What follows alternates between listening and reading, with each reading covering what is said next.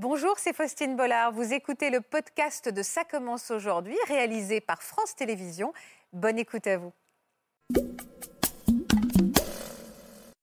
J'étais tellement proche de mon oncle et du jour au lendemain, il est parti. J'étais enfant et ça se passait très très mal. Et donc euh, mon, oncle, c'était mon ange. Il nous a envoyé deux lettres. Et il a clairement dit, c'est la dernière fois que je vous contacte. Vous n'aurez plus de nouvelles. Mon monde de petite fille qui s'est écroulé. Papa m'appelle, me dit écoute, maman euh, est partie chercher un paquet de cigarettes euh, cet après-midi au bureau de tabac, elle n'est pas rentrée. Je suis partie euh, au commissariat, je voulais déclarer que ma maman avait disparu. Et là, euh, j'ai été refroidie parce qu'on m'a dit qu'elle était majeure et libre de disparaître. On a reçu un courrier d'un de ses frères. Il s'adressait à ma maman et on n'a aucune trace d'elle nulle part. Je me pose vraiment la question si elle est encore de ce monde, mais si au moins je peux avoir une réponse. J'avais prévu d'utiliser le prénom Maxime euh, et aussi d'utiliser le nom de famille de ma mère qui est quand même assez courant, avec bien sûr l'objectif que euh, en utilisant Maxime plus le nom de ma mère, on ne puisse pas me retrouver. Pour moi, cette euh, volonté de partir, c'était tout recommencer. Je volais vers d'autres choses, vers une autre aventure. Mon instinct de sœur, je pense, a pris le dessus. Ses amis sur Paris euh, m'ont contacté en s'inquiétant aussi. Donc j'ai pris mes valises et je suis descendue sur Paris pour retrouver mon frère. Et il sait très bien que je ne vois pas ma vie sans lui.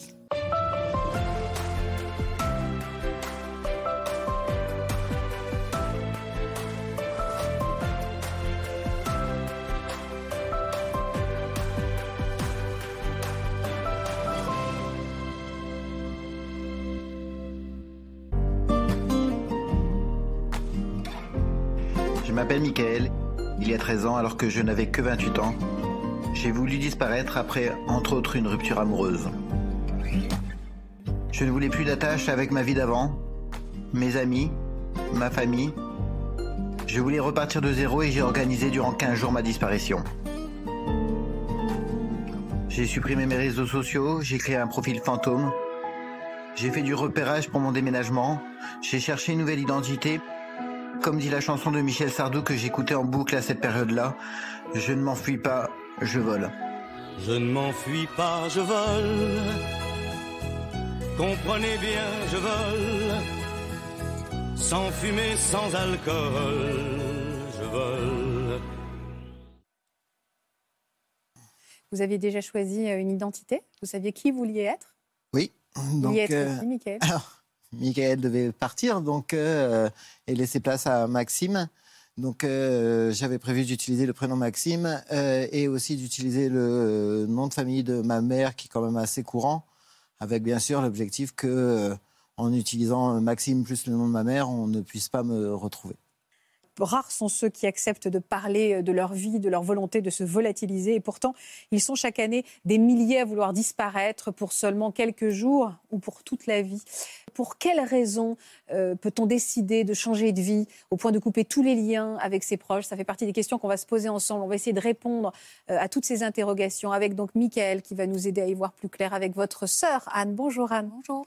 À vos côtés Martine et Corinne que je salue. Bonjour. Merci beaucoup euh, d'être avec nous. Euh, J'espère que être sur ce plateau va pouvoir vous aider puisque vous vous pleurez également la disparition. Je dis pleurer parce que on parle de disparition évidemment, pas de pas, pas de décès, mais vous le pleurez parce que ça ça a laissé vraiment un, un vide et un immense chagrin en vous. Oui. Comment euh, comment avancer après euh, après une disparition comme ça quand il y a toujours ce point d'interrogation qui, qui vous obsède dans votre cas Corinne, c'est votre maman et je sens que quand on en parle vous êtes euh, tout de suite tout de suite fragile. Elle s'appelle comment votre maman? Daniel.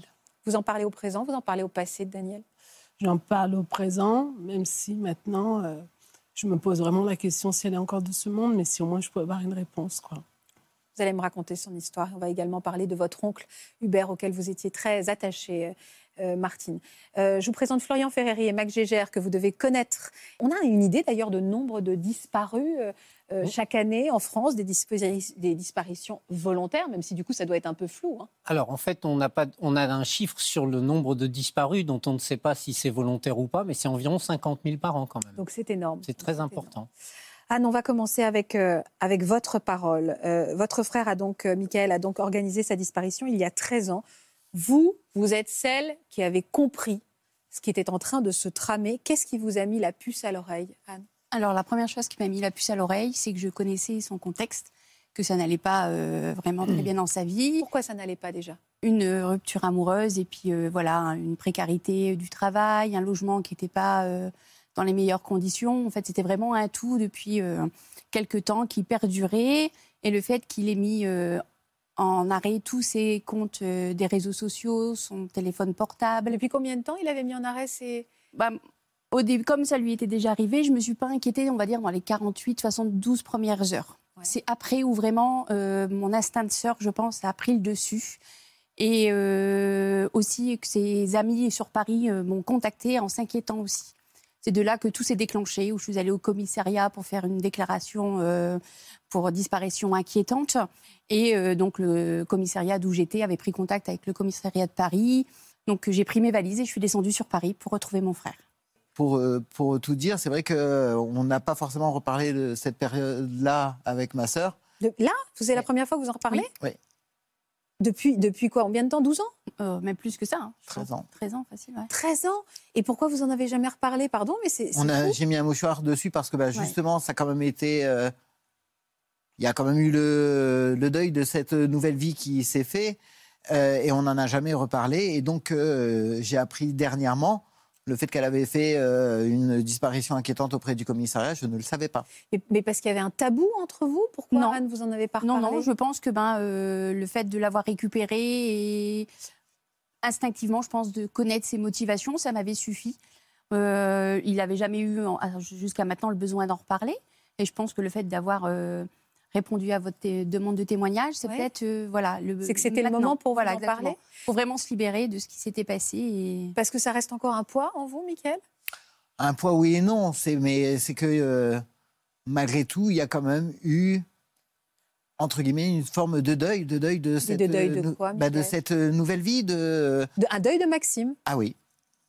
C'est-à-dire que vous n'en avez pas reparlé parce que vous étiez triste de ne pas avoir de que votre sœur vous ait retrouvé Quand ma sœur a débarqué au, au centre de euh, formation, donc euh, déjà je m'y attendais pas. Je m'attendais pas à la voir parce qu'elle n'avait pas l'adresse de mon centre de formation. Donc pour moi c'était euh, c'était. Impensable, ouais, ouais, bien sûr. Et donc, euh, et elle a débarqué le jour où j'étais censé partir, donc le vendredi, donc où j'avais terminé ma mission de formation. Et euh, je m'attendais pas à la voir euh, à ce moment-là parce que euh, pour moi, malgré tout, même si on peut avoir un lien fusionnel, ma sœur a sa vie. Donc elle est mère, elle a quatre enfants, elle a, euh, elle a sa vie. Et donc euh, je m'attendais pas à la voir interférer dans mes idées. Donc elle a avorté votre projet? Oui. À tel point que vous lui en avez voulu? Pas ma sœur. À un moment, tu as dû quand même m'en vouloir. moi à toi, mais effectivement, la personne qui pour moi a donné euh, mes, les coordonnées du centre de formation, hein, donc euh, j'ai pas su lui parler euh, après cette, cette période-là. Mais ce qui est très étonnant, c'est que vous me dites que vous avez des rapports fusionnels avec votre sœur. Euh, C'était pas difficile de faire le deuil de votre famille, notamment de votre sœur, en, en abandonnant Mickaël pour devenir Maxime? Oui et non, dans le sens où elle a sa vie. Donc elle a sa vie, moi j'avais la mienne, à, ma nouvelle vie à créer. Vous tiquez Donc- sur cette phrase, pardon Anne, je vous Oui, vois tiquer. parce que euh, il fait partie de ma vie. Ben oui, c'est ça. Et il sait très bien que je je vois pas ma vie sans lui. Pour moi, cette euh, volonté de partir, c'était une forme de euh, suicide social, de justement appuyer sur le bouton reset et tout recommencer. Et donc, euh, quand, entre guillemets, vous avez, pendant cette période de de 15 jours, pendant cette période où j'avais coupé tous les réseaux sociaux, j'avais accepté de ne plus voir mon entourage. Et donc, quand, entre guillemets, vous devez revenir à la réalité, à reparler à des gens que pour vous, vous aviez tourné la page, c'est quand même quelque chose qui est extrêmement violent. Alors, je, regarde le visage de, de Martine et, et- et de Corinne qui sont évidemment euh, euh, très, très touchés par ce que vous dites, parce que moi, ce que j'entends, c'est que vous aimez votre famille. Oui. À quel moment vous n'avez pas, et je vais donner la parole à Florian, mais parce que c'est vrai que c'est intriguant et, as- et assez fascinant, à quel moment, alors que vous aimez votre sœur, vous aimez votre famille, on ne tourne pas la page de sa famille? Comment, comment on fait pour dire, bah, je- ils vont me manquer, je les aime, mais je tourne la page, je ne suis plus leur frère ou leur fils C'était la volonté d'une nouvelle vie, c'était la volonté de. Comment l'expliquer euh, Ils n'allaient pas vous manquer? Pardon? Ils n'allaient pas vous manquer? Il y a d'autres liens qui peuvent se créer, donc euh, ça n'enlève rien de euh, ce que ce que j'ai pu vivre avant. Mais pour moi, il y avait une volonté d'autre chose. Et le fait de les inquiéter n'était pas quelque chose qui pouvait vous faire de la peine De les imaginer dans la tourmente ou dans le chagrin? C'était la meilleure solution que j'avais trouvée à l'époque. Je sens, Martine, que vous êtes euh, interloquée. Hein. Oui. Euh, c'est. Enfin, pour, pour, moi, c'est difficile euh, d'entendre ça. Euh, parce que, voilà, je, je vais l'expliquer peut-être plus tard, mais j'étais tellement proche de mon oncle. Et du jour au lendemain, il, il est parti sans, sans laisser d'adresse. C'est une trahison? Vous l'avez vécu comme une trahison? Non, non, pas vraiment une trahison. Un abandon, oui, surtout dans les, les circonstances dans lesquelles euh, euh, je vivais. Hein, J'étais enfant et, et, ça se passait très très mal. Et donc euh, mon, mon, oncle, c'était mon ange. C'était, c'était, oui, avec lui, je passais les meilleurs moments de ma vie et mmh. ça me permettait de supporter mmh. le reste. Et donc qu'il qu soit parti, ça a été très très dur. Et quand, quand j'entends ces mots-là, je me dis, est-ce qu'il a, il a eu les, les mêmes, euh, les mêmes pensées Les mêmes pensées? On a presque l'impression, Florian, que Michael était déjà tellement devenu Maxime que presque il y avait déjà une distance avec sa famille qui n'était déjà plus la sienne. C'était la famille de l'homme d'avant.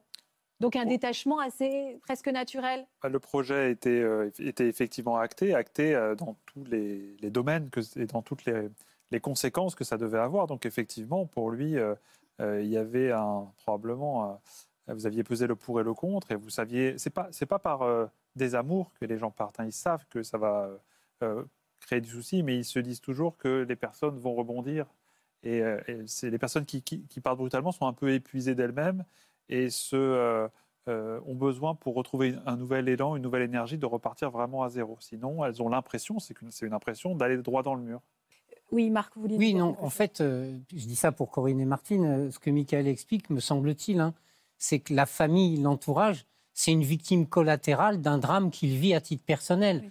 Il ne part pas pour faire du mal à sa famille, il part parce qu'il supporte plus sa vie et malheureusement, sa famille n'aura plus de nouvelles de lui. Mais il n'y a pas une démarche qui consiste faire, à faire vous mal. laisser de côté. Voilà, oui, c'est pas du tout ça. C'est qu'à ce moment-là de sa vie, il est dans une telle situation sur le plan psychologique que pour lui, plus rien n'existe et que son seul, finalement, son seul salut, c'est d'aller, c'est de partir ailleurs. Sauf sa peau d'abord. Ouais. Anne, qu'est-ce que vous lui avez dit, Michael, quand vous êtes arrivé dans ce centre de formation? Ben, Déjà, j'ai eu euh, énormément de mal à le récupérer parce qu'il faut savoir qu'il a essayé de se sauver. Voilà, donc je l'ai, j'ai, oui, oui, on a un peu fait de la course-poursuite dans les couloirs Mais de l'établissement, si, parce qu'il voulait vraiment pas. Euh, je pense que, comme il le dit, ça a vraiment été un choc pour lui de me voir arriver, parce que euh, on a vraiment fait euh, du travail d'inspecteur hein, pour le retrouver, pour savoir où il était. Mais vous compreniez euh, ses motivations? Vous étiez dans quel état d'esprit? Michael reste, je, on ne peut pas vivre sans toi, on t'aime, ou, euh, en colère? Un peu de tout un peu de tout, un peu, de déception, un peu de colère, un peu même beaucoup d'amour envers lui. Et je pense que ben, euh, c'est ça qui a fait que euh, il est resté. C'est qu'après, on a énormément discuté. J'ai écouté euh, donc ses, ses, arguments parce qu'il fallait aussi prendre le temps de l'écouter lui. Et puis après, ben, on a un peu voilà, vu les choses en lui disant bah, écoute, essaie de venir dans le Nord, je vais t'aider, on va essayer de te remettre sur pied. voilà. Et, et, comment vous avez vécu cette conversation, vous, avec votre sœur, Michael? C'est ce que je dis, c'est que ça a été. Euh, je suis passé par toutes les phases en, en une demi-journée, puisqu'elle est restée qu'une demi-journée, par euh, la colère, parce que c'était ab euh, abandonner mes projets, par la tristesse. Il a fallu revenir à moi, entre guillemets. Donc, ça, réinvestir reconnecter, enfin redevenir Michael, et donc tous ces tourments, ces chagrins, sa détresse, Parce redevenir. Ouais, justement, pendant cette période de, de 15 jours, euh, c'était une période pendant laquelle moi j'étais extrêmement serein. J'étais extrêmement serein parce que j'étais libéré. libéré, de euh, Michael et que justement je laissais place à autre chose, euh, à Maxime. Et euh, justement, on, on, j'évoquais la chanson de Michel Sardou. Pour moi, c'était ça je m'enfuis pas, je vole. Donc je volais vers d'autres choses, vers une autre aventure. Vous l'expliquez très bien, en tout cas, on comprend hein, cette légèreté et cette euh, voilà. Il y, y, y, y, a quelque chose de l'ordre de la fuite. Alors il y a quelque chose de l'ordre de la fuite. Il y a, y a quelque chose de l'ordre de la survie aussi. C'est-à-dire oui, qu'à un moment donné, quand on a euh, quand on a à faire face à un ensemble de problèmes, on met en regard de ces problèmes des solutions et certaines personnes malheureusement épuisent les solutions qu'ils ont et à un moment donné se disent bah, c'est euh, soit ça, soit rien. Et, euh, le, départ est, une des solutions. Ça, c'est pour le cas des problèmes euh, objectifs. Dans d'autres cas, euh, ça, peut être différent, c'est l'incapacité de se conforter durablement à une personnalité d'emprunt qu'on n'accepte plus. On passe pour la personne intentionnée ou le sauveur euh, qu'on veut plus être, parce que euh, c'est pas notre vérité euh, propre. Donc les raisons, elles sont diverses et variées, mais, mais c'est, plus qu'un suicide, c'est plutôt, une survie. Ouais. Et vous étiez déjà parti. C'est ça aussi hein, qui, qui vous avait alerté. À, à quel âge? Alors, je pense qu'effectivement, si ma sœur a pu avoir ces inquiétudes, c'est parce qu'elle savait que j'étais capable de partir euh, du jour au lendemain, euh, puisque, euh, effectivement, euh, à l'âge de 18 ans, bon, là, pour le coup, c'était avec sa complicité, donc euh, elle était un peu au courant. Euh, je suis effectivement parti du jour au lendemain de ma famille sans qu'elle Pardon, le mais vous souriez tous les deux en disant avec sa complicité, c'est-à-dire que vous l'avez aidé à disparaître. Tout à fait. Mais c'était sérieux? Oui, oui. Mais Oui. vous aviez quel âge, Anne? Euh, ben, 24 ans. Et vous avez J'avais aid- 18 ans. aidé votre, votre frère à, à- à avoir une nouvelle vie. En fait, quand moi j'ai pris mon indépendance en décembre 97, je savais pertinemment qu'il allait suivre dans pas longtemps. Oui, mais prendre son indépendance et changer de vie, c'est pas la même Oui. chose. C'est ça. Alors. Mais je, je savais que ça allait se passer et j'ai préféré l'aider, savoir où il allait, avec qui il allait, que de le laisser euh, voilà, partir seul et de moi pas savoir euh, ce qu'il devenait. Là, pour le coup, il n'y a pas eu de changement d'identité, donc euh, c'était pas vraiment un changement de vie. Euh, sauf que, effectivement, j'étais en région euh, chez ma mère et euh, j'ai décidé du jour au lendemain de partir sur la région parisienne. Mais là aussi, un peu euh, dans le même schéma, c'est que j'avais déjà posé des actes. C'est-à-dire qu'avant d'arriver sur la région parisienne, j'avais déjà un pied à terre, donc je savais où j'allais aller. J'avais déjà un entretien d'embauche sur euh, Paris, donc je savais que j'allais avoir un emploi. Donc, euh, mais effectivement, Vous changiez pas de prénom, de voilà, là, voilà. il y avait juste, euh, il y avait juste un changement euh, de région. Et euh, pour ça, je suis parti, euh, oui, euh, sans en informer ma mère, sans en informer mes proches. Comment elle a euh, découvert votre mère? Un samedi matin, je, on savait que ma mère partait donc euh, faire euh, le PMU avec mon beau-père. Et du coup, dans cet intervalle-là, donc ma sœur est venue me chercher avec mes affaires. Et j'avais l'ami qui venait me chercher pour aller sur la région parisienne. Le soir, à 18h, elle m'a envoyé un SMS pour me demander à quelle heure je rentrais. Et c'est là où je lui ai dit, va voir dans ma chambre. Et il y avait quoi dans votre chambre? Ben rien. Et vous aviez tout parti. vidé. Mais vous entendiez bien avec votre mère euh, Elle est toujours en vie, votre mère? C'est sa mère. C'est ça Ah, c'est pas la vôtre. D'accord, ok. c'est pas la Non, parce que je voulais savoir si vous, à ce moment-là, vous avez pris conscience du chagrin qu'il allait provoquer à sa mère Bah. et à sa famille. Je pense que non. Moi, personnellement, c'est pas ce qui m'a. euh, Voilà, il faut savoir que familièrement, enfin, dans notre famille, c'était un peu compliqué. Et que moi, tout ce que je voyais, c'était que lui, il allait, euh, voilà, Oui, c'est ça. voilà, sortir. C'est encore sortir autre chose, hein. Ouais, voilà, encore c'est encore un autre contexte. Oui, oui, vous l'avez aidé à prendre son indépendance Voilà. de façon Oui. un peu précipitée. Tout à fait. précipitée. Euh, Vous avez, ça, ça fait toujours partie de vous finalement, cette envie de fuir ou cette envie de s'inventer une nouvelle vie? C'est quelque chose même de l'ordre de, de votre caractère, c'est-à-dire vous vous aimez euh, ju- juxtaposer ou en tout cas passer d'une vie à l'autre? C'est quelque chose qui vous tente, qui vous appelle? Au jour d'aujourd'hui, euh, je pense que je suis plus stable dans ma vie. Donc, euh, puisque avant, effectivement, j'étais indépendant professionnellement, donc maintenant, je suis, euh, je suis en contrat salarié. Euh, à l'époque, euh, j'étais justement, j'avais des liens familiaux assez distendus. Désormais, je suis relativement proche de ma mère, donc euh, j'ai plus le même contexte, le même terreau entre guillemets qui pourrait m'amener à. Euh, cependant, bien sûr, il y a quand même toujours un moment où je me pose la question sur quelle aurait été la vie de Maxime. Et donc, euh, euh, oui, je pense que euh, même si je suis plus stable aujourd'hui, il y a quand même un moment où je me dis toujours, Et si j'allais retrouver Maxime? Ou quelqu'un d'autre. J'ai un prénom à la base qui peut être compliqué, donc justement, euh, Michael, eu- pourquoi Michael C'est compliqué? parce que c'est pas le vrai C'est pas le prénom. vrai prénom. Quoi?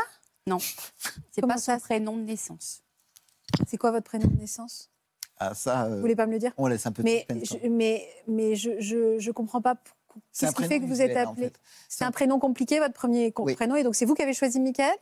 En fait, quand je suis arrivé sur la région parisienne, quand je suis arrivé sur la région parisienne, j'ai travaillé en centre d'appel. Donc, et sur les plateaux téléphoniques, mon vrai prénom ne passait pas. Vous savez, quand vous appelez, on vous Donc, demande. on vous a donné. Oui, oui, on vous, demande de changer euh, un autre, de choisir un autre prénom. Et donc, le prénom qui était le plus proche de celui de naissance, c'était Michael. Donc, pour moi, j'utilisais le prénom Michael. Et en ayant travaillé sur un autre euh, centre d'appel, on m'a demandé de choisir un autre prénom puisque Michael était déjà utilisé. Et donc, c'est là où, dans un certain contexte, euh, j'ai pu être amené à utiliser un autre prénom, euh, Laurent, en l'occurrence. Et en fait, euh, l'anecdote fait que, euh, à cette période-là, Olivier. J'ai rencontré quelqu'un qui, euh, avec qui euh, j'ai vécu une histoire qui était plutôt longue. Et donc, euh, Laurent a existé pendant cinq ans. Vous êtes On une a des fois besoin, euh, étonnante. hein. On a des fois besoin, euh, face à, la- à un quotidien qui est difficile à gérer, de personnalités un peu d'emprunt. Alors, le prénom fait partie de l'emprunt, mais aussi euh, des attitudes d'emprunt, euh, une assurance d'emprunt qu'on utilise, un costume en quelque sorte qu'on enfile à certains moments de sa vie, alors dans une relation, dans, euh, euh, au travail. Et peut-être c'est ça qui vous a été utile à passer certains caps. 13 ans plus tard, vous pensez encore à la vie qu'aurait pu avoir Maxime? Pas au quotidien, bien sûr, mais euh, oui, ça m'arrive euh, quand on peut avoir des périodes euh, un peu plus basses, on se dit, et si? Et si j'étais partie? Euh, Qu'est-ce que vous ressentez euh, quand vous, quand vous l'écoutez, euh, Martine euh, En fait, ça me rend triste. Pourquoi? Non, non, mais il n'y a pas de souci. hein. Euh, le, ce que je ressens, c'est donc pour ce qui me concerne, moi, mon euh, mon oncle a disparu. Et Voilà, Vous aviez quel âge? On va reprendre des choses de plus Voilà, mais vous aviez quel âge J'avais, j'allais avoir six ans. Il était, Vous étiez très jeune. Quelle relation? Donc c'était votre ange? C'était mon ange. C'était vraiment mon ange. Euh, bon, je, je- ma jeunesse, ma, ma- mon enfance a été très très difficile euh, puisque mes parents étaient tous les deux euh, alcooliques. Et euh, mon oncle, c'était le frère de ma maman. Et c'était quelqu'un de, d'hyper, comment je vais expliquer, joyeux, lumineux. fantasque, lumineux. Voilà, c'était, c'était le soleil. Et euh, nous, on vivait, euh, on, on vivait un peu dans la pénombre parce que c'est difficile quand on est enfant d'expliquer qu'on n'est pas comme les autres, euh, que nos parents sont différents. Tout était triste, quoi. Tout était triste. Et mon, mon oncle, lui, m'apportait ces moments de bonheur parce que, il, il- voilà, il- il- moi, les souvenirs que j'ai de lui, il est à quatre pattes, on joue ensemble, je monte sur son dos, euh, ou je grimpe sur ses épaules, on va voir les bateaux, enfin tout ça. Et, et- et- ça me permettait d'accepter euh, le reste, en fait. Ou, de l'accepter, je ne vais pas dire l'accepter, mais de, de pouvoir le vivre. Et donc, euh, c'est vrai que lorsqu'il est parti, ça a été très, très dur. J'ai mon monde qui, qui, qui, mon monde de petite fille qui s'est écroulé. Et alors, qui, qui vous a annoncé qu'il était parti? À ma maman. Elle vous a dit Donc, quoi? ma mère m'a dit. euh, J'ai parfois du mal à dire ma maman. Euh, ma mère m'a dit voilà, tu, tu, tu ne vas plus voir euh, tonton Hubert parce qu'il a décidé de partir et il va quitter la Belgique.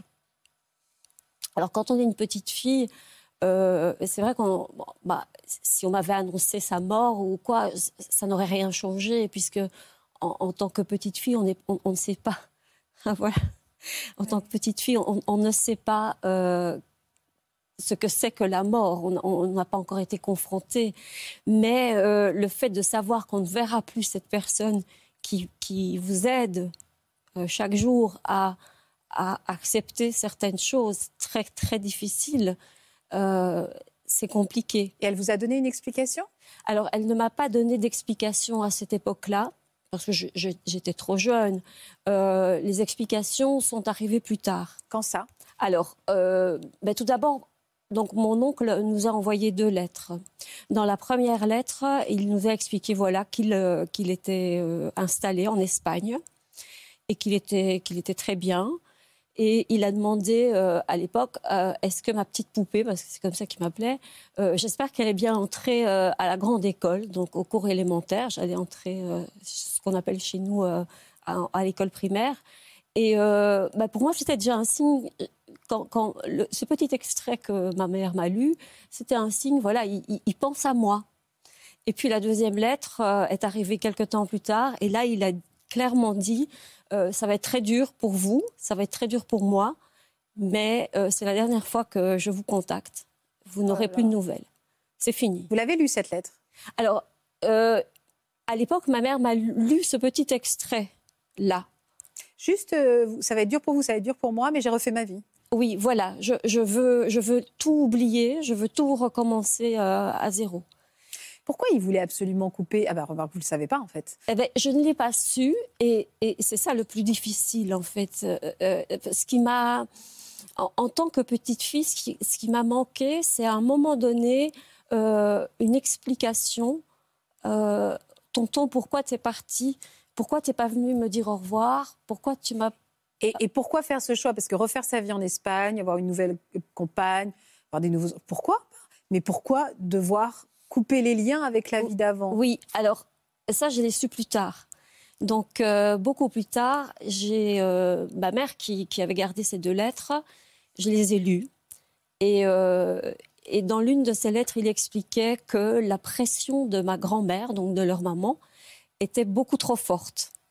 Et je sais qu'à l'époque, elle avait essayé de, de, d'accoupler, euh, j'ai envie de dire, Oui, euh, de faire se de faire, rencontrer. euh, se rencontrer euh, la meilleure amie de ma plus jeune tante, donc la sœur de ma maman, avec euh, euh, donc de, de les de les mettre ensemble. de les mettre ensemble. Mais ça justifie pas une disparition, ça. Mais vous savez, ce que j'ai peut-être compris sur le tard, mais vraiment là, je, je m'avance euh, sur des œufs, hein, mais euh, euh, c'est en, en voyant mon fils, euh, mon fils qui, euh, qui est homosexuel, Ah, je comprends. et en le voyant, je me suis dit, mais petite, je n'ai jamais vu tonton avec une jeune femme. Il a refusé Ouais. de, de se marier. Euh, on est dans les années 60, fin Peut-être des années voulu vivre 60, sa début des années sexualité 70. ailleurs. Est-ce que, parce que c'était un très très bel homme, il plaisait beaucoup aux femmes, et ce qui est très étonnant, c'est que il, il n'a jamais, euh, enfin je n'ai jamais vu accompagner euh, Mm. une femme. Il vivait encore chez mes grands-parents, donc euh, célibataire. Mais je me suis posé la question est-ce que ce n'est pas là le, le- le nœud du problème en fait? Vous avez voulu le chercher? J'ai cherché, j'ai cherché. Comment? Alors, la première chose que j'ai faite, sachant qu'il était à Malaga, lorsque j'avais 18 ans, je suis allée au consulat de Belgique à Malaga. J'ai demandé de, euh, à savoir s'il était toujours là. Et là, euh, ils m'ont dit, écoutez, oui, il a bien vécu ici. Il est arrivé en 1969. Et euh, la dernière fois qu'il devait prolonger ses documents, donc à l'époque, c'était pas comme maintenant, l'Europe, c'était les, prémices, j'ai envie de dire.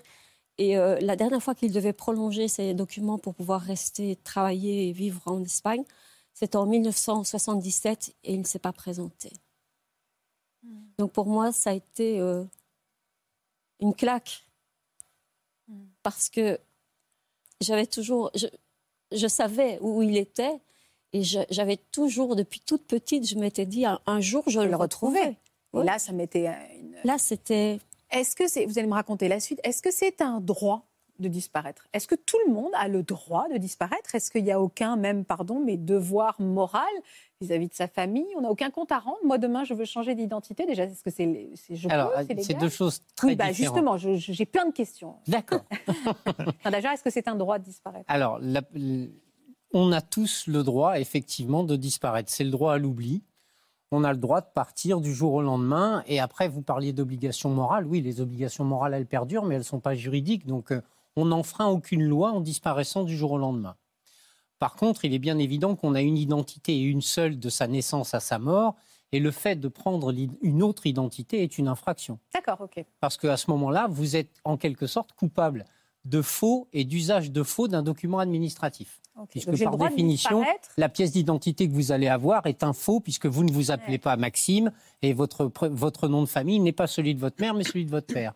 Donc à partir de là, effectivement, ça c'est formellement interdit par la loi. Alors il faut se replacer dans un contexte de l'époque. Aujourd'hui, on est tous fichés, numérisés, on a un numéro d'identification de la naissance à la mort. Dans les années 60, on n'en était pas encore là. Il était plus facile de s'acheter, entre guillemets, une identité. Alors, il y a plusieurs solutions. hein. Euh, la solution la plus efficace, c'est d'acheter une vraie identité. C'est-à-dire de trouver l'identité de quelqu'un qui est décédé, mais dont la- le décès n'a pas été déclaré. Mais comment on fait? Ça, après, il faut connaître des gens dont c'est le- dont c'est la spécialité. si Ah, voilà, c'est ça. Ah Oui, oui, oui, il y a des gens qui Ah, sont ouais. spécialisés dans la vente d'identités parfaitement valables, Ah ouais? parce que ce sont des identités qui existent. Donc on est illégalement légal. C'est ça, c'est un peu les, les- les vrais faux passeports, si vous voulez. Ouais, Euh, c'est dingue. Et on peut effectivement, euh, comme ça, tromper euh, la religion d'un certain nombre de- d'administrations. C'est ça.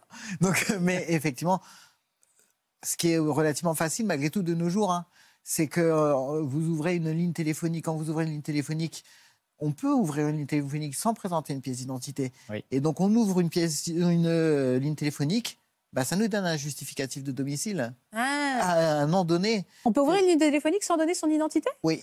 Oui, Maintenant, enfin, vous dur. donnez Maintenant- des identités qui ne sont pas vérifiées, donc euh, vous donnez l'identité que Qui je veux. vous voulez. ouais. Ah Moi, ouais. moi, si au jour d'aujourd'hui, euh, je vous présente ma facture téléphonique ou ma facture euh, EDF, vous aurez au nom de Michael, il n'y a pas de souci.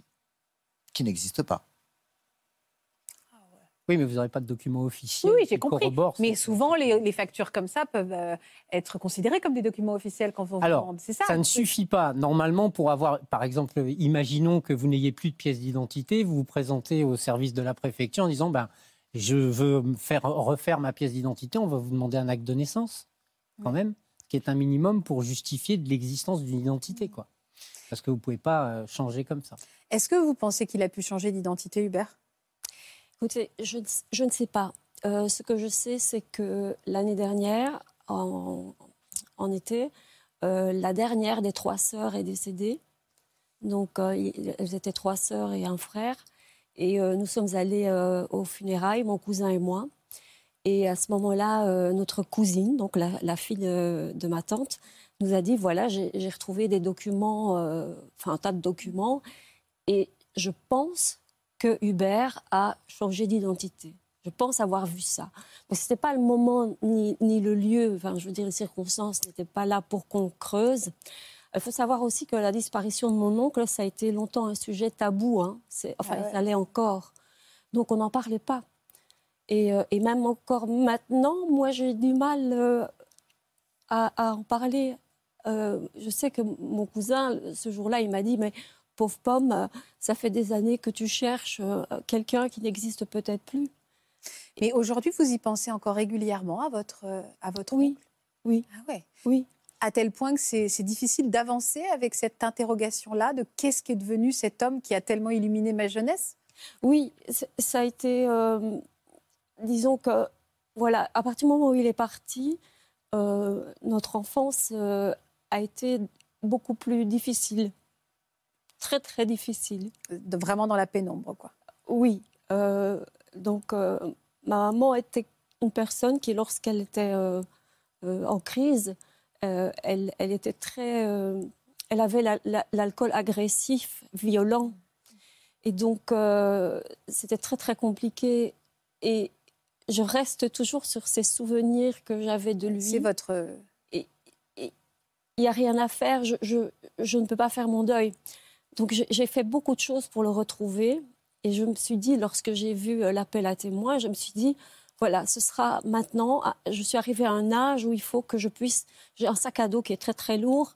Et je suis arrivée à un âge où il faut que je puisse me soulager de certaines choses, libérer ce sac à dos, vider. C'est pour ça qu'on est là. hein. Ça s'appelle Ça commence aujourd'hui. J'espère que ce sac à dos, vous allez le laisser là. Néanmoins, vous avez toujours l'espoir que ces images vont circuler et peut-être arrivent devant ses yeux. Il aurait quel âge aujourd'hui Ben, il aurait 84 ans. Alors, j'ai envie de dire aussi que je n'ai pas mis la barre euh, aussi haute. Donc, euh, euh, c'est vrai qu'avec les années, on se dit, oui, ben, il y a peu de chances qu'il soit encore en vie et, et toutes ses sœurs sont déjà décédées. euh. Oui, mais enfin, 84 ans, euh, Oui, oui. c'est pas vieux non plus. Tout dépend de, de ce qu'il a fait de sa vie aussi. hein. Je ne sais pas comment il l'a vécu. Mais euh, c'est- pour moi le plus important, c'est de pouvoir euh, me dire voilà, tu as, tu as tout fait, tu as fait tout ce que tu Tu as été jusqu'au bout. Tu as été jusqu'au bout. Moi, j'ai- mis des, des- des amis euh, policiers euh, des chercheurs, qui bien sûr très très difficile à le retrouver parce que dans les années 70, euh, tout n'était pas euh, informatisé. J'ai vu un médium, un, un- très grand médium, très connu, qui m'a qui m'a complètement scié de, par ses, ses- connaissances. Ben, je, je n'en revenais pas. Mais voilà, j'ai fait, j'ai fait encore jusqu'à l'année dernière des recherches. Et là, je me suis dit, voilà, tu vas avoir 60 ans cette année. Je me suis mariée l'année dernière. Il est temps D'avancer. d'avancer. Et ok, si, s'il, s'il me voit ou si quelqu'un euh, l'a connu J'aurais tout fait. et, et qu'il peut-être qu'on prend contact, ok, mais c'est pas ça. C'est, c'est pas ça mon message en fait.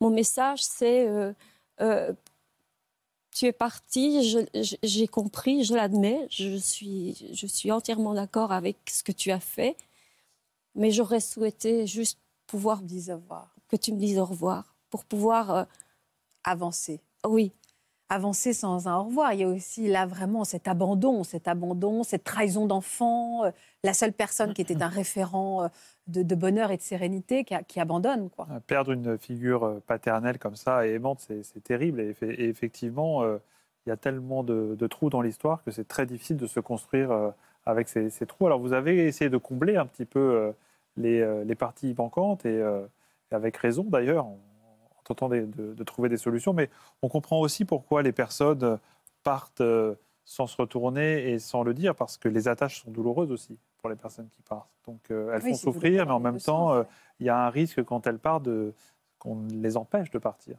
Et ça, elles ne veulent pas prendre ce risque-là parce que euh, c'est leur survie. Donc c'est ça qui est difficile à accepter. Un- un- juste, est-ce que vous voulez quand même qu'on redonne, même si c'est une bonne fois pour toutes, une ou deux informations?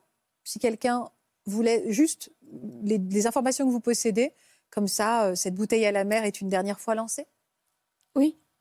Alors, Hubert, Alors, qui aurait donc 84 ans? Il aurait 84 ans. Il est parti donc en 69 en Espagne. Il a, oui, c'est une très vieille photo. Oui. Il a, il a en, en 77, il, il- c'est qu'on perd sa trace. Et euh, Il a habité Malaga. il a habité Malaga.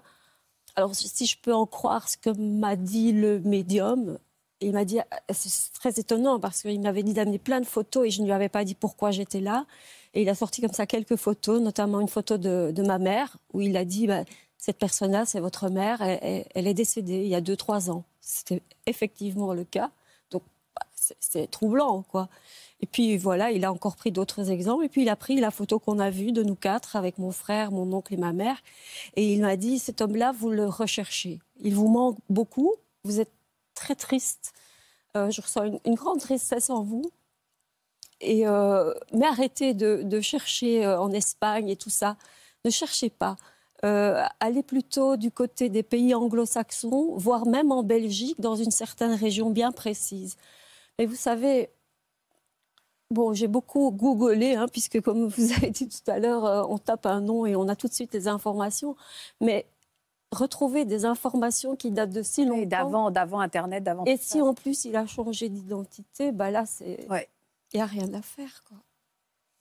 Mais euh, oui, si quelqu'un euh, peut, euh, peut m'aider à, à- à comprendre. Moi, moi, ce qui me manque, c'est je dis, je voudrais faire mon deuil d'une certaine manière, qu'il soit en vie ou pas. Et, et- et puis surtout, je voudrais savoir s'il a été heureux.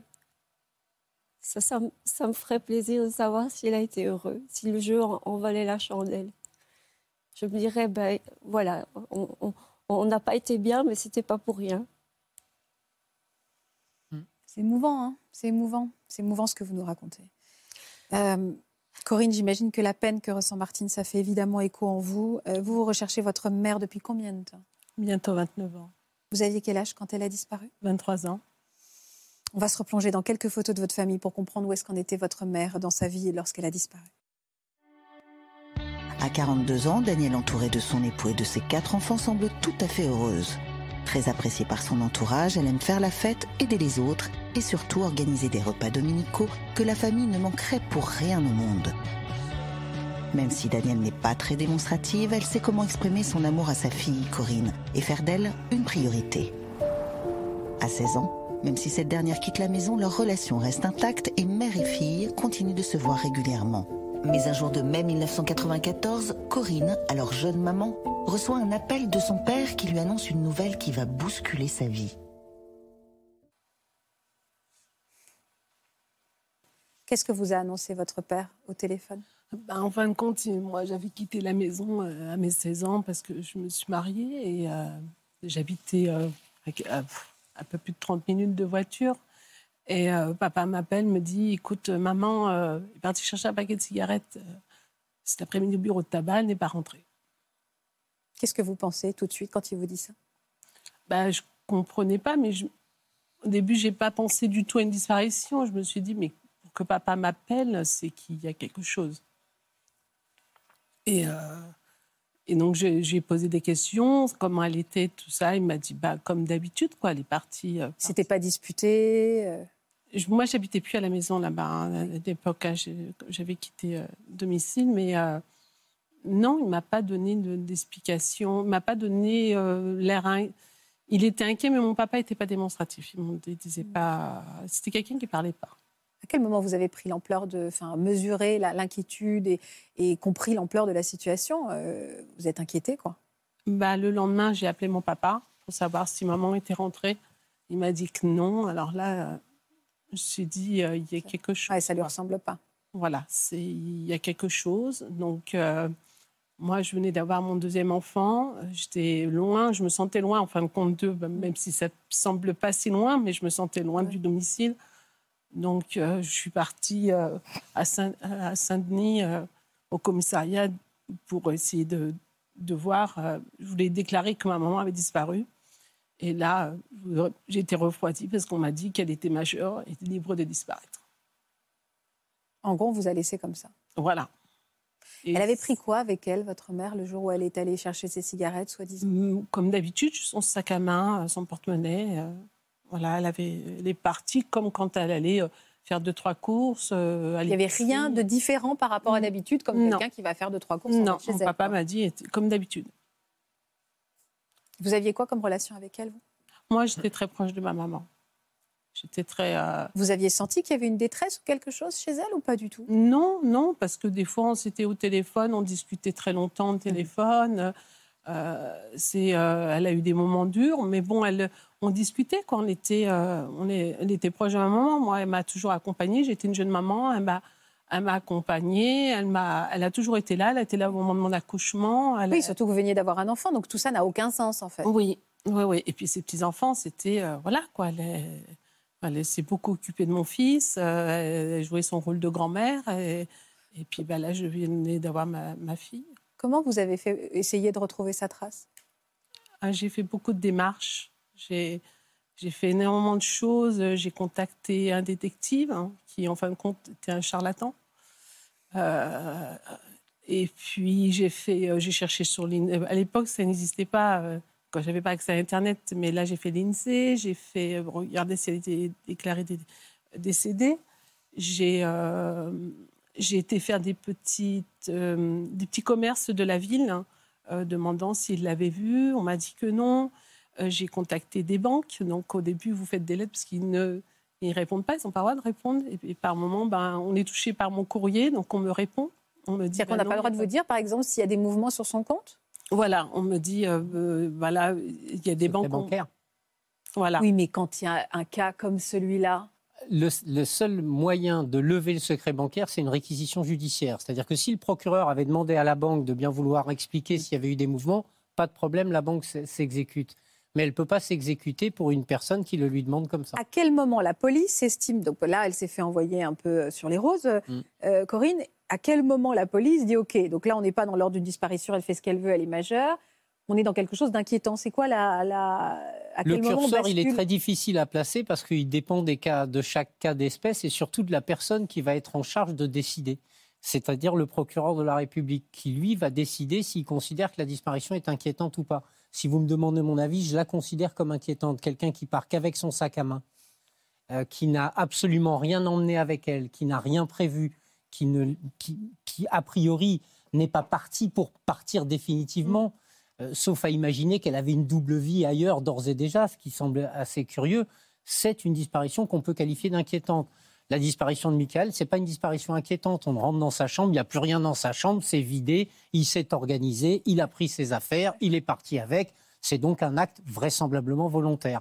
Donc c'est un peu les circonstances Hmm. de la disparition qui font souvent qu'on détermine qu'elle est inquiétante ou non. Étant précisé que quand il s'agit d'enfants ou de mineurs, la disparition Oui, est presque par définition inquiétante.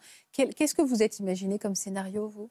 Bah, beaucoup de choses. hein. Euh, ils habitaient au bord de la Seine. euh, J'imaginais qu'elle soit tombée dans la Seine. Euh, j'ai imaginé euh, des sectes. J'ai imaginé une autre vie, mais changer d'identité. Mais il faut de l'argent pour changer d'identité. Ma maman n'avait pas de sous. Euh, j'ai pensé euh, à la prostitution, euh, SDF. J'ai euh, j'ai cherché. Et, et la police a fini par, par, par considérer cette, euh, cette disparition comme inquiétante. A fait Je n'ai jamais été contactée. La seule fois où j'ai été contactée par la police, c'était en 2011, 2010-2011, où là, on m'a envoyé un courrier me disant euh, que j'étais convoquée au commissariat de Paris. J'ai dit, enfin, je vais avoir une réponse. Et là, non, me dit le procureur a fermé votre dossier, la, la disparition est trop... trop, Enfin, il n'a jamais été ouvert, en fait, ce dossier, finalement. Je n'ai jamais eu de... C'est-à-dire qu'en fait, vous, a- vous avez mené toutes ces recherches toute seule. Oui, j'ai été voir des photos de personnes décédées. À aucun moment, la police n'a pris le relais. Elle avait le droit de disparaître, donc vous êtes retrouvée esselée face à la disparition de votre Voilà. mère. J'ai fait tout toute seule. Et depuis 24 ans, vous n'avez aucun signe, piste de quoi que ce soit de votre mère. Non, rien du tout, aucune trace, nulle part. Et, et pourquoi vous, vous me dites qu'aujourd'hui, vous pensez qu'elle est décédée, votre mère? Parce qu'elle va sur 81 ans et puis la vie, je sais pas, c'est un instinct que j'ai, je sais pas. Je, Vous aussi, vous avez contacté des, des médiums, des gens comme ça? Oui, oui, on l'a ressenti. Ils l'ont ressorti deux personnes différentes, une personne du Portugal pour dire et une personne euh, dans, dans le Nord. Ils m'ont dit en Normandie, mais euh, sa famille est normande, elle est, elle est Normandie et euh, aucune trace. En 98, on a reçu un courrier d'un de ses frères nous signalant que la grand-mère était décédée.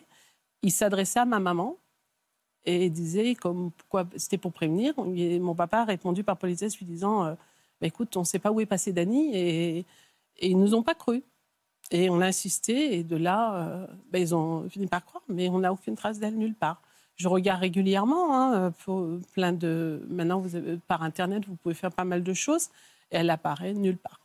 Et, et vous, votre vie, vous avez réussi à avancer ou c'est quelque chose qui... Alors j'avance, oui, oui, oui, j'avance, mais je se manque. Cette, euh, de ne pas savoir. Savoir qu'est-ce qui s'est passé cette journée, savoir si c'est une disparition volontaire ou pas, mais comme on dit, elle est partie avec rien du tout. Mais rien. J'ai j'ai rien. Je demande un acte de naissance tous les six mois, rien n'apparaît. Ça, c'est un très bon réflexe. De demander quoi? De demander un extrait de naissance, parce que s'il y a un décès, il sera mentionné en Ah. marge de l'acte de naissance.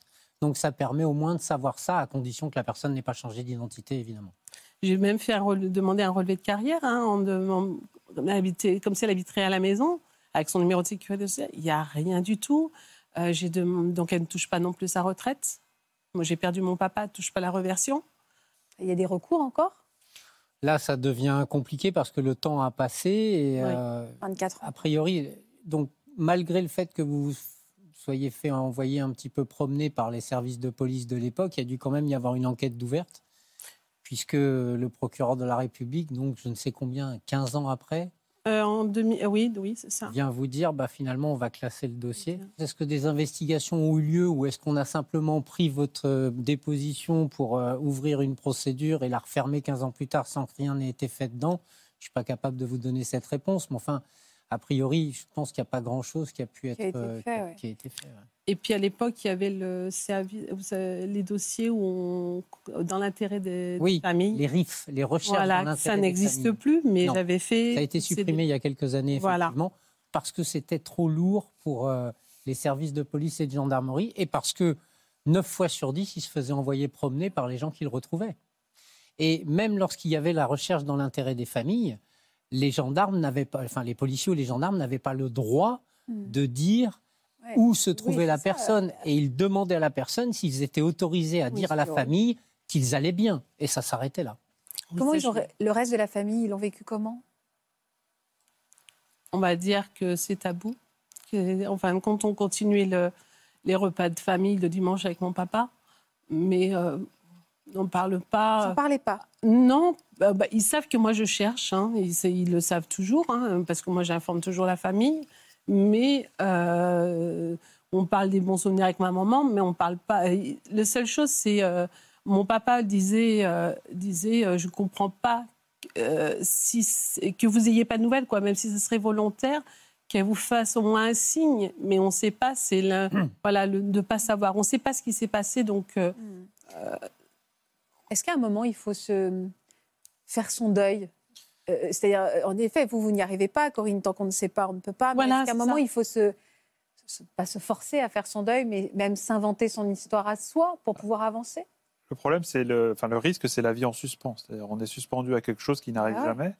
Donc, euh, et on, il y a un risque énorme de ne pas avoir les informations. Donc, une des solutions, si on l'accepte, il faut l'accepter, c'est effectivement de se créer son, son histoire, en tout cas un récit qui fait sens euh, avec votre histoire personnelle, avec l'histoire familiale, qui peut prendre les directions que vous souhaitez, et puis euh, s'arrêter là. Mais ça implique que vous acceptiez de renoncer à, retrouver cette personne, ou vous renonciez à certaines recherches, et ces recherches, j'imagine, vous font vivre aussi et vous font avancer. Donc c'est difficile, mais oui, en tout cas, peut-être pas dans votre cas, mais dans certains cas, se construire une histoire et s'y tenir permet euh, de tourner une page du livre, de clore un chapitre et d'avancer, pour ne pas rester trop dans le passé. Une dernière question, et, euh, pardon, euh, on ne se l'est jamais posé ensemble. Euh, un détective privé, est-ce que, parce qu'on a parlé là, de, tout de suite on dit je suis tombée sur des charlatans, évidemment il y a la tentation d'aller voir des médiums, je ne dis pas que c'en est un évidemment, mais on, cherche, on cherche toutes les options possibles. Est-ce que ça, est-ce qu'aujourd'hui, déjà un détective privé a les, a les mains suffisamment libres pour pouvoir peut-être réaliser un travail que la justice ne pourra pas faire? Est-ce que il y a beaucoup de charlatans dans ce métier, sans, forcément, euh, encore une fois, stigmatiser une, profession. Comment faire pour trouver quelqu'un de sérieux? Enfin, cette option, on n'en a jamais parlé. Alors, les détectives privés, ce qu'il faut savoir, c'est qu'il euh, y a un fantasme sur le détective privé, comme s'il avait des moyens d'investigation particuliers. En fait, c'est une personne lambda. C'est-à-dire qu'un détective privé ne vous apportera des éléments qui n'ont qui n'ont la valeur que d'un témoignage, comme si vous, je vous demandais une attestation sur ma bonne moralité, par exemple. Donc, euh, pas, hein. non, je sais bien. Mais ça n'a pas d'autre pouvoir aujourd'hui. Euh, aujourd'hui, la, la, profession de détective privé est beaucoup plus réglementée qu'il y a 15 ou 20 ans, où là, il suffisait de, d'écrire aux pages jaunes de l'annuaire en disant, ben voilà, je suis détective privé, et ça marchait comme ça. Aujourd'hui, il y a des syndicats de détectives privés. C'est quand même une, profession qui est de plus en plus moralisée et, et réglementée. Maintenant, ne pas tomber sur des charlatans, ben, c'est faire appel à ceux qui ont pignon sur rue, qui malheureusement sont ceux qui sont souvent le plus onéreux. Parce que, effectivement, eux, ils ont des moyens d'investigation. Alors, ils n'enfreignent pas la loi, hein, mais ils vont avoir des moteurs de recherche très puissants, ils vont avoir des moyens d'investigation sur Internet beaucoup plus importants, des habitudes, des contacts un peu partout, ce qui fait que, avec le maillage de leur relationnel, ils sont capables quand même de retracer et de retrouver des gens un peu plus facilement. C'est ce qu'utilisent notamment les services de banque lorsqu'ils ont des dossiers avec euh, des gens qui sont partis avec beaucoup d'argent euh, qui leur est dû pour retrouver ces gens-là, où les compagnies d'assurance euh, font aussi appel à ce genre de service. Est-ce qu'il existe un fichier des personnes disparues? C'est-à-dire qu'à l'inverse, par exemple, on, rencontre quelqu'un, on se pose des questions, il nous rappelle vaguement hein, peut-être un vide de recherche qu'on a voir. Est-ce qu'il y a un moyen de vérifier si quelqu'un qu'on connaît a disparu dans une autre vie pour pouvoir rassurer ses proches? Le seul fichier qui existe, c'est le fichier des personnes recherchées auquel on peut avoir accès, je pense, par l'intermédiaire euh, de. Je pense qu'il vaut mieux passer par un avocat parce que je pense que c'est par l'intermédiaire du parquet, c'est-à-dire des procureurs de la République, qu'on peut avoir accès à ce fichier. Mais directement, je ne suis pas certain qu'on puisse y avoir accès. Euh, qu'est-ce qu'on peut donner comme information? Est-ce que vous aussi, vous attendez encore aujourd'hui? Vous avez l'espoir que quelqu'un puisse vous donner des informations par votre présence, Corinne? Oui, moi j'aimerais. Euh, c'est vrai, je souhaiterais, euh, si quelqu'un a vu quelque chose ce jour-là ou, ou sait quelque chose qui me. Ce jour-là, c'est quelle date? Vous pouvez me la redonner? C'est mai 94, mais le jour même. D'accord, donc en mai 94, oui, une femme, dans quel, euh, lequel lieu? L'île Saint-Denis, à, côté de Saint-Denis, entre Villeneuve-la-Garenne et Saint-Denis. Sur les quais de Seine, elle habitait pas loin de la mairie, derrière la mairie, en fin de compte, juste à l'église. Et. Euh, et donc, elle les gens la connaissaient là-bas, hein. elle était connue, mais euh, là, moi, dans mes recherches, pour le moment, tous ceux, parce que bah, sur des sites, j'ai été et on m'a dit non, on ne sait rien sur ta maman. Et euh, une seule personne a pensé qu'elle s'était noyée parce qu'ils avaient vu un corps. Et elle était persuadée que c'était ma maman. Donc moi, j'avais fait toutes les démarches pour trouver. Donc c'est pareil, j'avais contacté des casernes et là, ils ne vous répondent pas. Et un jour, une caserne m'a répondu, m'a dit que je m'adresse à tel endroit. Je, me suis, je, tombée sur un commissaire qui, a été très gentil, qui a cherché, il m'a dit non, c'est pas votre maman. Et euh, j'étais montée sur Paris pour voir pareil des photos de personnes qui n'ont pas été identifiées. Oh, Elle n'apparaît oui. pas non plus. L'Institut médico-légal. Quelle violence aussi. Il y a à l'Institut médico-légal des corps sans identité, Oui, il y en a dont on ne sait rien, Qu'est-ce que c'est traumatisant et aussi, euh. pour lesquels on peut, alors pas aller voir les corps, mais effectivement, on peut vous présenter les photographies Les des dépouilles pour vérifier si vous retrouvez être. pas un de vos proches. Vous lui ressemblez à votre mère? Pardon? Vous lui ressemblez à votre Oui, on m'a dit que oui, que je lui ressemblais beaucoup, que je savoir. Et euh, là, j'ai marié mon fils il y a deux ans et j'avais la façon que j'étais coiffée, c'était ma maman. Je l'ai dit, mais c'est maman. J'ai, j'ai la... Et on m'a dit oui. Euh, Ça vous fait du bien quand on vous le dit? Oui, oui, oui, oui, oui, oui. Donc, euh, Merci beaucoup. Est-ce que ça fait du bien de parler? Ne serait-ce que ça. Parce que Oh. vous êtes venue pour ça aussi, Martine. Oui, ça fait du bien. Oui, ça fait du bien parce que là, ça fait quand même plus de 50 ans que, que, que, que j'ai ça en moi. Alors, ça fait du bien parce que cette histoire, j'en ai parlé à très peu de personnes. Il y a peu de gens qui sont au courant, en fait, de tout ce que j'ai vécu enfant. J'ai toujours caché ça très, très fort. Et donc, je sais que, voilà, en, me livrant aujourd'hui, je, libère certains tabous que j'ai cachés, excusez-moi. Et euh, voilà, je sais que peut-être certaines personnes vont, vont comprendre pourquoi je, je fonctionne d'une certaine manière. C'est bien. Et peut-être d'autres vont me juger, mais ça, très franchement, On s'en fout. on s'en fout. C'est bien de le faire. C'est bien de le faire.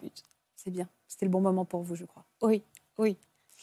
Merci à tous les quatre. Merci pour ces quatre regards très différents sur cette situation et qui nous permettent en effet d'avancer et de réfléchir ensemble comme on le fait tous les jours.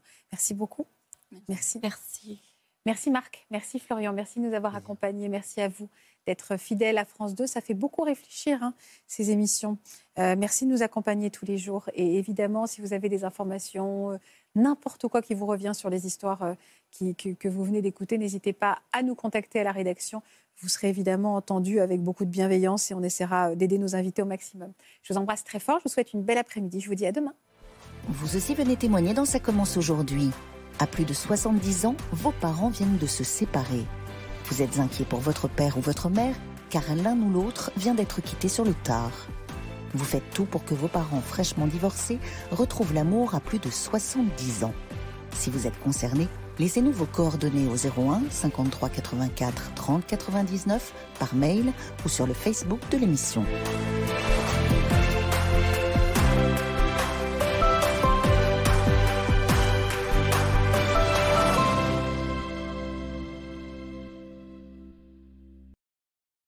J'espère que ce podcast de Ça commence aujourd'hui vous a plu. Si c'est le cas, n'hésitez pas à vous abonner. Vous pouvez également retrouver l'intégralité de nos émissions sur France.tv.